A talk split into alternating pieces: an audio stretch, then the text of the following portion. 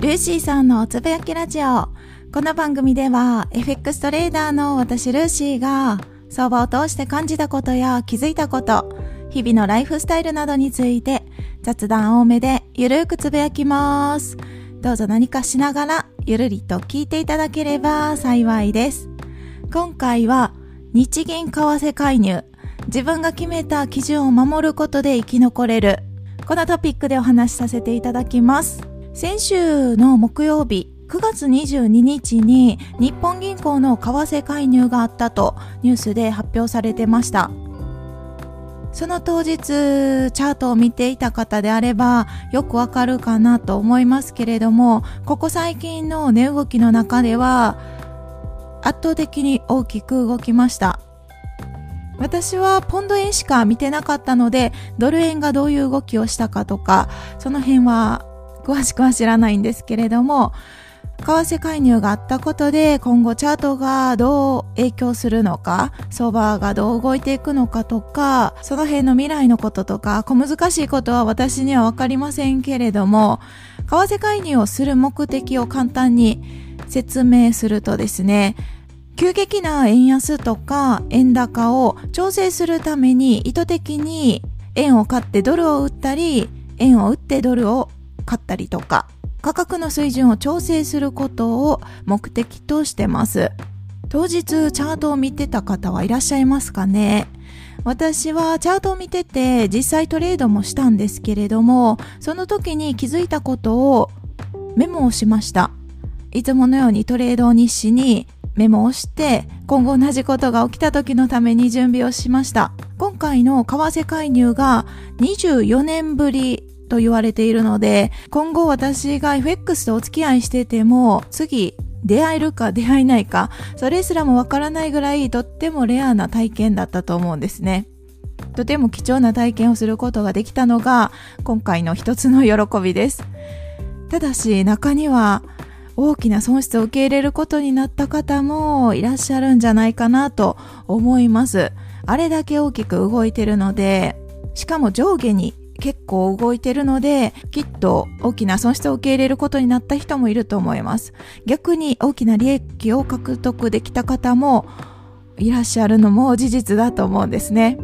そんな中、私はというとですね、いつも通りのトレードをしたので、大きな利益かと言われれば、そうでもないですね。いつも通りです。確かにいつもより値幅は取れたので、そういう意味では多少は大きく利益は上がったかなと思いつつも、やってること自体はいつもと対して、対してっていうか全然変わらないんですね。ということで、今回の件で改めて FX との向き合い方を私自身は見直すきっかけとなりました。そこで気づいたこと、そして決意したことですかね。自分の中でもうこれは絶対 FX をやる上ではもう絶対だって思ったことが3つあるんですね。1つ目は損切りを必ず入れること。はい、必ず入れることですね。そう、この3つはいつも言ってることと同じなんですけど、改めて強く感じましたね。あんなに大きな値動き出た時にもし損切り入れてなかったら、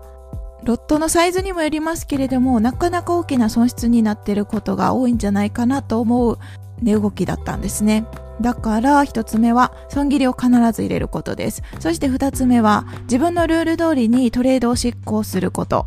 そして三つ目が感情が動くとき、例えばわからない時とかですね、そういう時はトレードを見送ること、トレードはしない。これ徹底したいなと、はい、この3つは徹底したいと改めて感じましたね。相場の世界で生き残るには、資金管理なしには相場の世界では生き残れないと思うんですね。多くのトレーダーさんがそのように言われてて、投資の神様と言われるウォーレン・バフェットも同じように言ってます。資金管理が大切。とにかく損を減らすこと、損をしないこと、それが大事と言われているように、私の経験でも資金管理を私自身がね、全くしてなくって、ほとんど無視してハイレバトレードで爆損した経験が何度もあります。早く稼ぎたいからと思ってロットを上げるんですけど、スキルがなかったり、チャートの値動きに慣れてない時は、数回はうまくいくんですよね。もうそれも厄介なんですが、何回かうまくいって、でも、その後に必ず相場がその利益を取り戻しにやってきます。これ絶対じゃないですか。私の経験上では100%と言えるぐらい相場がね、必ず取り戻しに来るんですよね。まあ相場が取り戻しに来るっていう言い方をしてますが、明らかに自分の撤退ポイントが問題があるっていうただそれだけなんですけどそうそういう仕組みになってると言っても過言ではないのが FX です話を戻すと今回の為替介入で3つの大切なことに改めて気づいたわけなんですけど一つ目が損切りを必ず入れることで損失を限定することができて資金を守ることができますよね。そして二つ目に自分のルール通りにトレードを執行すること。これ大切と思ったのはですね、値幅の動きがいつもより大きかったんですけど、それでも加工する時の予兆となる形私の場合だとショートエントリーって言って加工するところを狙ってるので何かしらの基準の線があってそこの基準を一段下に落ちたということはその加工が続くんじゃないかと思いショートエントリーを仕掛けるんですね。そのように加工する形加工する時の形はいつも同じなんだなと事実確認ができたのも今回地震につながりました。ご自身でチャートを見てる方とか私の毎朝の動画をですね見てくださってる方であればよく分かってくださると思うんですが本当にいつも同じような形をしながら加工してるんですね。不思議なぐらいです。だから経済指標とか今回の為替介入とかいろんなことがあったとしてもいつも通りにトレードができるように日々練習しておくことが本番でも使えるようになると再確認することができました今回の日銀為替介入の関係があってなのかポンド円も先週はですね、9円の下落がありました。トレード用語で言うと900ピップスほど下降下落ですね、しました。トレードをしてない方と先日ですね、お話をしてる時に、私がトレードをしてることはその方は知ってるんですけど、私がショートでトレードをしてるっていうのも知ってて、だから9円下落したっていうことは上から下まで持ってて相当大きく利益を上げられたんじゃないですかと質問をいただいたんですね。トレードを実際してないからしてない方からすると9円も下落したなら相当大きな利益になってるんじゃないって思う方もいらっしゃる場合もあると思うんですけど実際トレードしてないからどうやってどこでエントリーしてとかも知らないんでね。だけどトレードしてる方であればよく理解していただけると思いますが上から下まで取る必要は全然ないですよね。必要がそもそもないことはよくわかるでしょうし、むしろイレギュラーな、今回のようにイレギュラーな動きがあるときはトレードしないっていうことも生き残る戦略の一つだと私は考えています。トレードをしたとしても、私も実際トレードはしましたけれども、いつも通りの自分のトレードルールに沿ってチェックをした上で、それでもトレードできそうって思えばエントリーするし、っていう感じなんですね。むしろトレードしなくってもいいと思ってますしいつも通りのエントリールールに沿わない条件になるならば絶対トレードなんてできないとまで思っちゃうんですね。なのでやはり自分のトレードルールに基づいてトレードを執行することが相当大切なことなんだなと今更ながらに改めて体験をさせていただくきっかけとなったんですね。そして最後に3番目の感情が動く時わからない相場は見送るトレードしないっていうこと。これも昔からよく聞きますよね。私も FX 始めてすぐの時にこれは聞きました。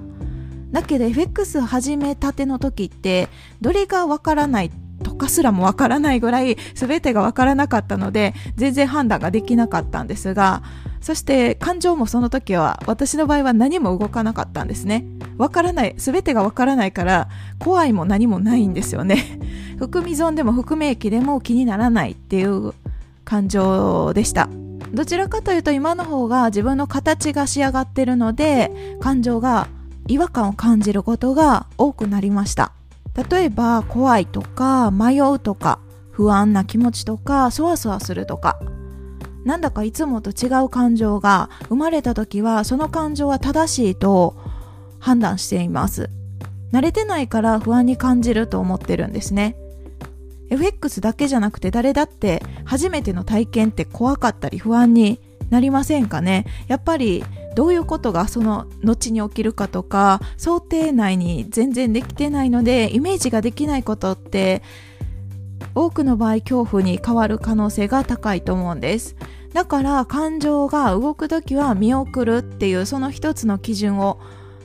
トレードに入れるだけでもきっと生き残れる可能性ってすっごい高まると思いますよ。そう、でもね、なんか私の場合はですけど、FX 始めてた、始めたての時は果敢に挑んでたんですよね。今回の日銀為替介入が私が FX 始めて間もない時に行われてたらきっと私は飛び乗りをしてたと思います。しかも飛び乗りをして多分自爆、多分っていうか絶対自爆してたと思うんですよね。ロットもそこそこ張って、証拠金維持率が保てない状態になって死亡してたんじゃないかなと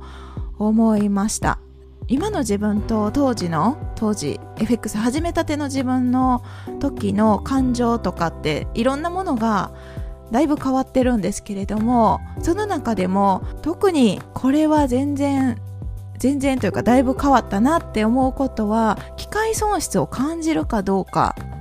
これすっごい変わりましたね。正直今は機械損失って全然感じないんですね。そう全く感じないんですよね。不思議なぐらいなんですけど昔は本当にすっごい感じてて例えば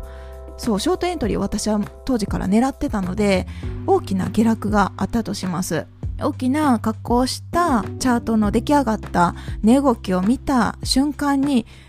本当になんか心を動かされてたんですよ。動かされてた理由はそこのショートを取りたかったっていう思いなわけなんですね。加工する直前の値動きを見ても加工する鉄板パターンでは確かに落ちてるショックみたいなそこに乗れなかった自分にすっごいうんなんでしょうね。すごい嫌な思い嫌な思いっていうのもおかしいですけどそう機械損失をとにかく感じてたんです。逃してしまった悔しいっていう感じですかね。そうそうそういう思いがよく出てたんですけどでも冷静に考えたらチャートを見てない自分が悪いだけでその機械損失を取り逃したくないのであればチャートを見てればいい話なんですよね。なんですがそうそんなことにも当時は気づけずかなり傲慢な私はですね機械損失を嘆いてました。今では機械損失をその全然感じなくなったと先ほどお話しさせていただきましたがなぜ感じなくなったかというとやはり確信として今後も必ず加工するタイミングって絶対来るっていうところが分かってるからなんですよね。為替というものがある限りは基本的には上下運動をしながら値動きって動いていくので為替自体がなくならない限りはまた次のチャンス次のトレード機会があるっていうのが本当に自分の中で負に落ちてるので機械損失っていうのは全く感じなくなりましたね。実際チャートを見ててもそこの加工に乗れたかどうかもわからないですし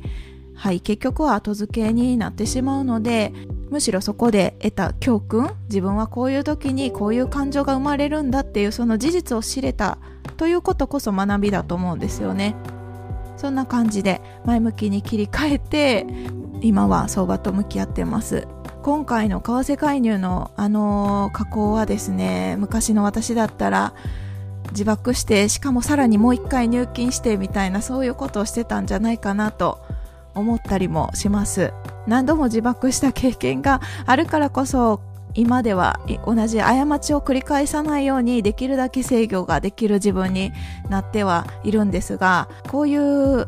講座を溶かすとか 自爆経験って多くのトレーダーさんが経験する道だと思うんですね。経験してない方ってほとんどいないように感じます。それを活かしていけばいいかなと思うのでできるだけ自分の癖を見つけながら同じ過ちを繰り返さないようにできるだけ自分をコントロールできる仕組みを作るっていう感じですかね。今回の為替介入は今後また同じことがあるかないかわからないくらいレアなのでぜひですねノートに記録を取って